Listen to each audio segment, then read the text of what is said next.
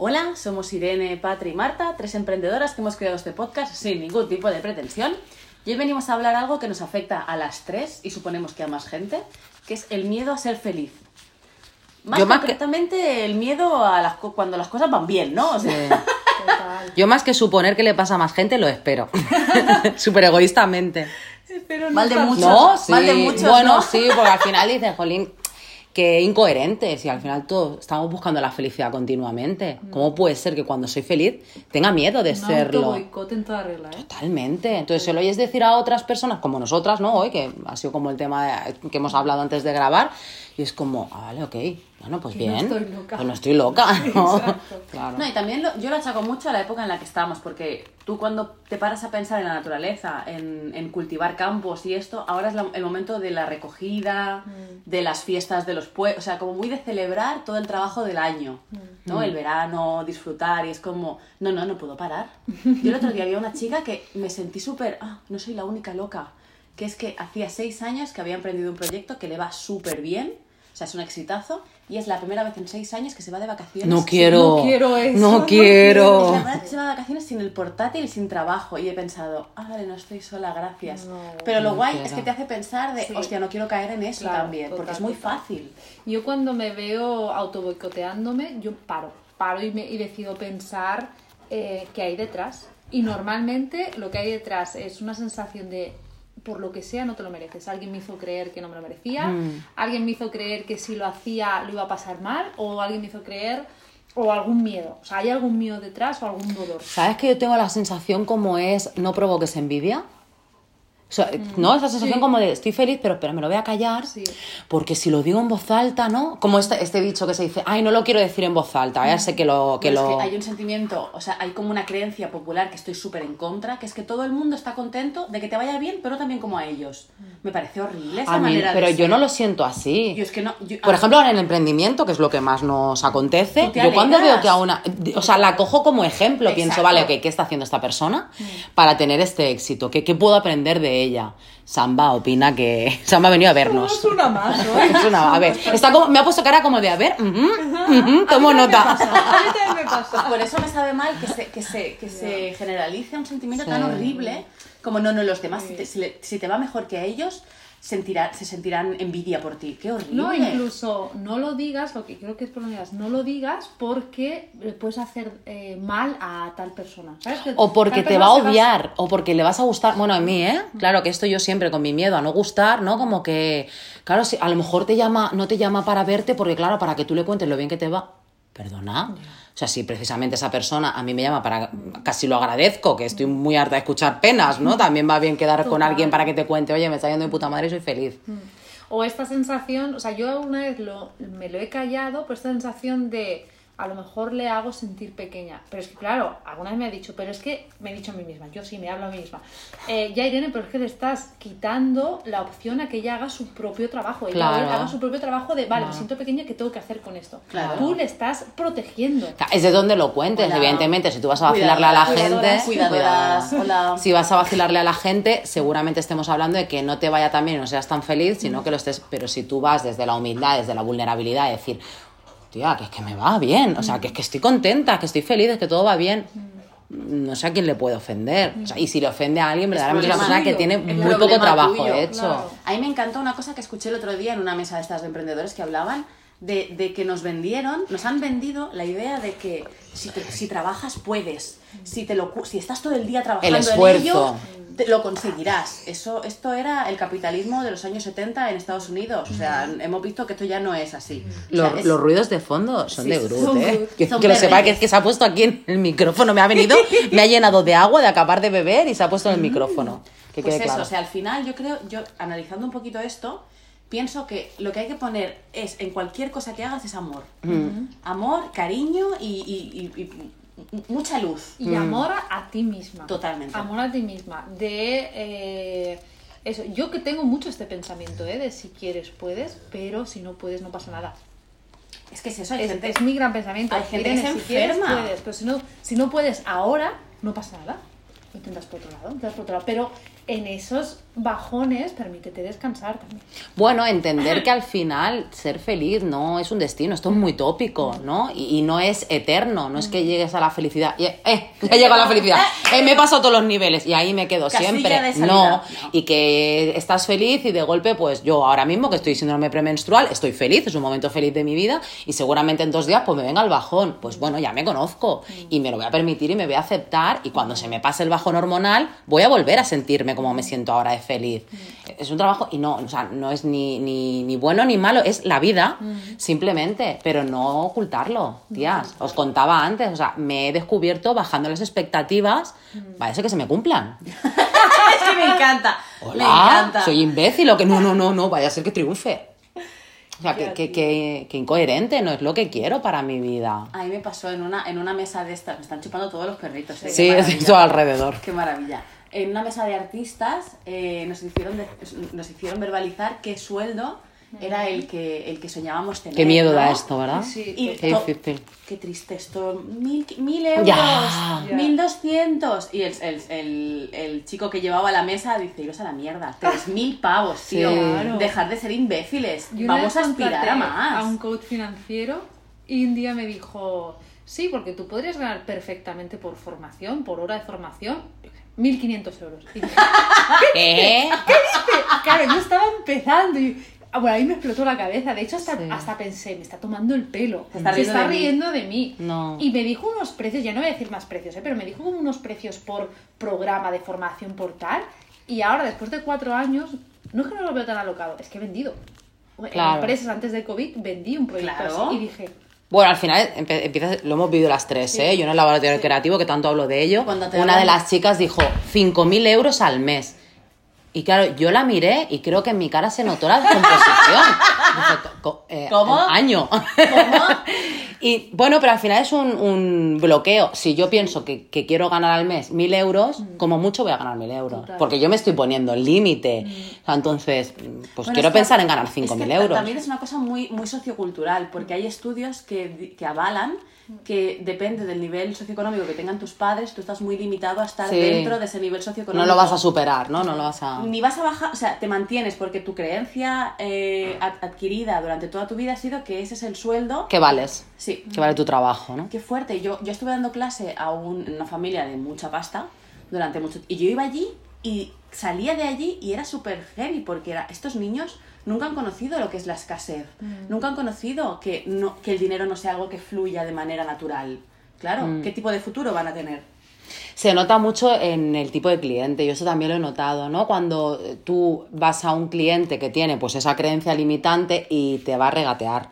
Cuando tú vas a un, cuando te llega un cliente que tiene una creencia abundante, eh, le dices es tanto y nunca te rebaten. Claro. De hecho, siempre tienes la sensación de, joder, qué fácil, ¿no? Qué bien, o sea, no, no ha puesto en duda mi trabajo, está valorando el precio que yo tengo. Pues yo tengo un, un trato conmigo misma, que es que yo no trato con nadie que me regatea. Sí, bueno, yo, yo, intento, de- intento porque no siempre puedo permitírmelo, pero intento decir que, bueno, esto ha sido un, un pequeño drama perrístico, pero todo, está todo bien, está todo bien.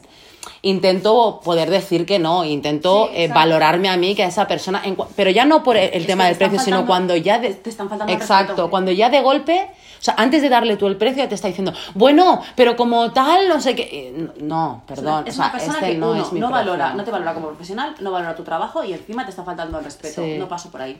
No paso. Totalmente. Y me ha costado mucho ¿eh? llegar a eso. Sí, a mí todavía me cuesta. ¿eh? todavía me yo lo encuentro. estoy gestionando, es decir, ¿eh? de, Mm. de cuando me vienes no te bajo el precio, lo que quizás te puedo poner Te doy más valor. facilidades, no, No. te puedo poner facilidades a la hora de pagar, pero no te bajo el precio. Pero yo, por ejemplo, cuando pienso, yo no pienso en hacer descuentos, yo pienso en aportar más valor.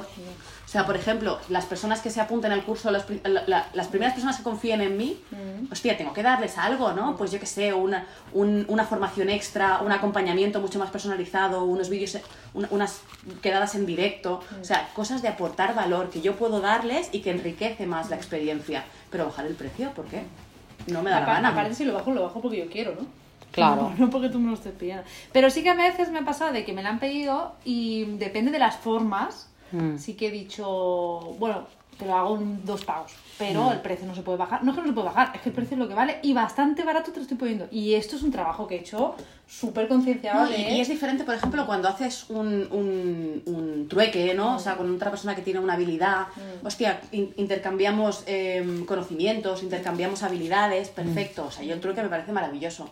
Pero en el momento en que tú vienes a consumir mi producto y simplemente vienes a disfrutar de la experiencia, da gracias. Y porque, amigas, si somos, sabemos que somos buenas, por, me acerca más al micro, porque luego no nos permitimos brillar. Oh, ah, ah, Mm, Porque nos da miedo ser felices, que es de lo que estábamos Sí. hablando hoy. ¿Por qué, por qué queremos esconder nuestra luz? Es algo que yo llevo preguntándome Es que desde que- la ruptura. Es que ahora que Mm. dices esto, yo hice una meditación el otro día que me, me pegó un shock en la cabeza porque te acompañaba y te decía justo esto. No hay nada malo en que brilles, no hay nada malo en que te miren, no hay nada malo... O sea, y era como yo no sabía que tenía esta herida, de que tenía esta necesidad de esconderme y de, de- de no mostrarme. ¿Por qué? Sí, además creo que es de esas heridas que es educacional Sí. y que, te- que debe- debemos tener muchas y Bueno, mucho. de hecho, una niña pequeña que empieza a desarrollar su sexualidad y empieza a coquetear y tal, se la tacha de, de lo peor que Claro. puedes imaginarte. Sí. Y es como, bueno, ¿y qué pasa? a escondernos, nos han ocho lo que hablábamos jugando, antes, ¿no? ¿sabes? No pasa nada. A, a Claro, pero esconder. pensar que, bueno, esto viene desde muy pequeña, como estáis Mm. diciendo, en realidad, yo un momento de mi vida, no sé por qué, que como veía que la gente me podía que... Me estaba dando vergüenza hasta decirlo. Como la gente podía verme guapa, me, es- me escondía. Sí, Bueno, me escondía con la ropa, lo hemos hablado en algún Claro, podcast. pues que tú no has visto esto. Yo, lo- los comentarios de, es que mira qué pantalones, es que van enseñando el culo. Así no me extraña. ¿Cómo? ¿Cómo? Sí, no, no, no, no. Y lo hemos permitido durante mucho tiempo, porque, bueno, porque socialmente no, y ahora, ahora rechina, pero en nuestra infancia no rechinaba. Claro, total. Sí, yo pensaba que cuando fuera mayor me pondría lentillas marrones. Ay, pobre, es verdad. Imagínate el nivel azules, para esconder los ojos azules. Porque bueno, además cuando empiezas a ligar, ¿no? Eh, Todo tío me entraba diciendo, siento, qué ojos más bonitos tiene. pero qué vergüenza de sociedad. Totalmente, totalmente. No me pondría unas lentillas marrones. Quiero que quede claro que esa herida está más que sanada. Me encantan mis ojos, los resalto siempre que me apetece hacerlo. quiero decir, no, pero que pensarlo, de adolescente sí, y de tengo adolescente que es muy doloroso. Me tengo que avergonzar de, de, de los pensamientos que tú Pues tengas eso. malos. No. Me tengo que avergonzar de mi éxito, me tengo que avergonzar de mi físico, me tengo que avergonzar de mi felicidad. No, no, puede ser que estemos buscando un fin que sea ser feliz y estar bien en nosotras mismas y cuando lo consigamos o estemos consiguiendo o sintamos que hemos dado un gran paso hacia ahí, este, eh, lo escondamos, nos avergonza, Pero yo nos que, o sea, avergoncemos. para y lo mí- bloqueamos, pero no solo a nivel consciente, a nivel inconsciente. Inconsciente. O sea, yo me, yo me encuentro diciendo, bueno, os lo he dicho antes, sentarme y decir, vale, Irene, ¿por qué no está viniendo una serie de cosas que tú sabes que ya tendrían que estar aquí? Bueno, lo de bajar las Sí. expectativas es Y exactamente lo mismo, no es consciente. decir, ah, no, no, es que mi inconsciente lo está bloqueando. Lo está Pero esto Es bloqueando. una mierda de herencia judío-cristiana que llevamos arrastrando más de mil años. Allá vale, con, con la culpa, con, con el perdón, con el... de- ya vale, por favor, por la vergüenza. Yo a mí lo que me sirve es apuntar cosas como, por ejemplo, se me ocurría antes cuando soy a hablar, eh, ¿qué es para ti el éxito? ¿No? Y cuando hablábamos de los clientes, eh, para mí el éxito laboral, entre muchas otras cosas, es poder elegir con quién trabajo. Hombre, Entonces, lo quiero tener presente. Y evidentemente que, bueno, pues empiezas, seguramente tengas que mm, ganar dinero trabajando con un cliente que no es exactamente, pero, pero que no es exactamente, no con el cliente que vaya en contra mía. Eso Ah, ah. no lo hago desde ya, porque siento que, que le estoy dando a mi marca y a mi energía una hostia. yo recomiendo Y no siempre- quiero dársela, Yo no se la recomiendo merece. siempre que hagas una, una previa eh, quedada gratuita con esa persona y te dejes guiar 100% por el. Sí. instinto, porque te lo va a decir, ¿eh? Luego, aparte, en el, en el trabajo artístico que hacemos nosotras, tiene todo el sentido. Claro. O sea, si no, luego yo hacerle, y me ha pasado, ¿eh? Y me ha pasado en mi vida, pues tener que hacer, bueno, tener que hacer, no, haber decidido hacer una boda, un bautizo comunión, cuando hacía más reportaje de este tipo, y no vibrar. Y ver las fotos cuando salen, son unas fotos correctas, pero no. Y, y recibir eh, una crítica, que no me ha pasado cuando he ido a hacer ninguna boda que he disfrutado y que me vibraban las personas, boda o lo que sea. Bueno, ¿eh? es que la energía existe, que es otro podcast que hablaremos en breve, la energía existe y cuando fluyes con esa energía, Claro, que- que pero eso pasa por dejar, ¿eh? o sea, por ser sincera contigo misma, por no esconder nada y No menos nada. lo bueno. Que yo en mi proyecto es- eh, hablo mucho de lo malo, que esto también me ha pasado, ¿no? Que de golpe pienso, bueno, vale, ok, pero si yo hablo de, del dolor, de la vulnerabilidad, del crecimiento personal, ¿cómo voy a hablar de lo bueno? Sí, Claro. Es que es exactamente la misma, o sea, lo- es Es igual de 50-50. importante, igual de O sea, hay una parte de crecimiento, de desaprender, de da, da, da, y hay una parte de ahora me siento feliz y lo tengo que disfrutar y lo tengo que gritar a los cuatro vientos y tengo que seguir haciendo las cosas como las estoy haciendo porque me están funcionando, es igual de importante. A veces parece que tengas como que, mm, que justificarlo, o casi pedir perdón, ¿no? Cuando a veces eh, digo, sí, pues en mi día a día pues me levanto, saco a los perros y decido qué hago. Más o menos tengo una estructura de lo que, de la línea de trabajo que tengo que ir haciendo. Pero hay mañanas, que lo hemos hablado antes, que por lo que sea pasa una mala noche y decido volverme a la cama. Y descansar. Y a veces parece que tengo que justificarlo, tipo, no, pero ya escribiré. Lo hemos hablado en Sí, el podcast, cuántas sí, veces sí. os han dicho No, que bien vives. Sí. Como, Perdona. Uy, Y o cuando te estás pegando una siesta, un momento, o te estás pegando una siesta y te dicen, vaya, qué bien vives. Sí, y, y- y no entiendo el tono. ¿Sí? Claro. Sí, Pero también Sí, bueno, además también es que me, cuando- lo- me estoy creando la vida a Este mi... estilo de ah, vida. sí, lo que quiero vivirlo gente- así. La gente no entiende. Yo, por ejemplo, yo que he trabajado tantos años cuenta ajena, por cuenta ajena, he trabajado para otros. eh, cuando tú sales de ese sitio, desconectas y ya puede incendiarse la empresa y te da igual. Total. Tú cuando tú estás llevando las riendas, tú decides todo, pero también estás todo el día pensando en eso. ¿Cuántas notas llevamos en el móvil de cosas que se te ocurren mientras estás tomando una cerveza, un café, corriendo o duchándote? Quiero decir, nosotras no desconectamos y volvemos, lo estamos justificando Sí, y no quiero justificar. exacto. Esta es la vida que quiero tener. Y, y Y verdaderamente, aunque me queda mucho camino y acabo de pasar un año de COVID y mi emprendimiento es muy reciente, estoy mucho más feliz de lo que estaba trabajando por cuenta ajena. Mucho más feliz. Y no lo voy a esconder. De hecho, quiero seguridad- animarte a que tú que me estás escuchando, si te vibra, lo intentes. Totalmente. Porque, porque al final es solo Y- y que la cuestión de querer. Y que la seguridad a la que te agarras no es real. O sea, no, no, existe. no, claro, te pueden echar. No y ahora tampoco No, tan fácil coger el paro, creo. ¿no? La- quiero decir que seguridad no hay en nada, pero sí que nos han enseñado que eso es, es seguro y lo nuestro no. Y es mentira. totalmente. Es mentira. ¿Tienes que aprender a vivir con la incertidumbre? Sí, es verdad. Es son que no cosas trabajo, Pero nuevas. es que todo el mundo tiene que aprender a vivir Sí. con la incertidumbre, porque tú tienes una casa, que no es mi casa, la tengo pagada, o sea, esto de estas cosas idílicas que de nuestra edad no le pasa a nadie, pero imagínate, ¿no? Y de repente, ¡eh! ¡Qué seguro de pa' qué! Y te vas se incendia. ¿Qué ha pasado?